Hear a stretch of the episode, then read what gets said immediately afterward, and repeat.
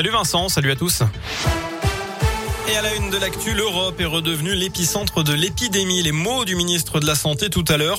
Alors que la France a passé la barre des 30 000 cas de Covid en 24 heures, de nouvelles annonces ont été faites pour contrer la cinquième vague. ni confinement, ni couvre-feu, mais un rappel vaccinal obligatoire pour tous les plus de 18 ans, 5 mois après leur dernière injection. Ce sera le cas à partir de samedi et le pass sanitaire sera mis à jour. À noter aussi la validité des tests anti-Covid désormais limitée à 24 heures et non plus à 72 heures partout en France. Lui, le masque sera de nouveau obligatoire à l'intérieur. Petite note d'espoir aussi, un nouveau traitement doit arriver début décembre, un antiviral sous forme de comprimé qui sera vendu en pharmacie. Il sera réservé aux personnes présentant des risques de contracter des formes graves du virus.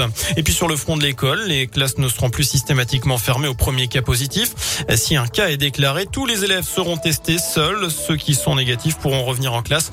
On vous résume toutes les annonces du jour sur radioscoop.com. Dans le reste de l'actu, ce clip du gouvernement contre les violences à l'occasion de la journée internationale pour l'élimination des violences faites aux femmes.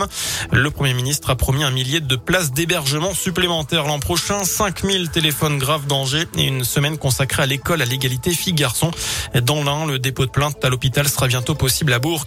En bref, l'État condamné à verser une indemnisation à la famille de Rémi Fraisse. C'est ce manifestant tué lors d'une charge de gendarme mobile dans le Tarn en 2014.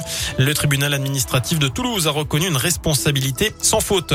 En foot, la Ligue Europa, aujourd'hui, cinquième journée, Galatasaray, Galatasaray Marseille, pardon, ça débute à 18h45. Brondby OL à 21h. Enfin, le Goncourt des lycéens 2021. Oui, il a été attribué tout à l'heure à Clara Dupont-Mono pour son roman S'adapter.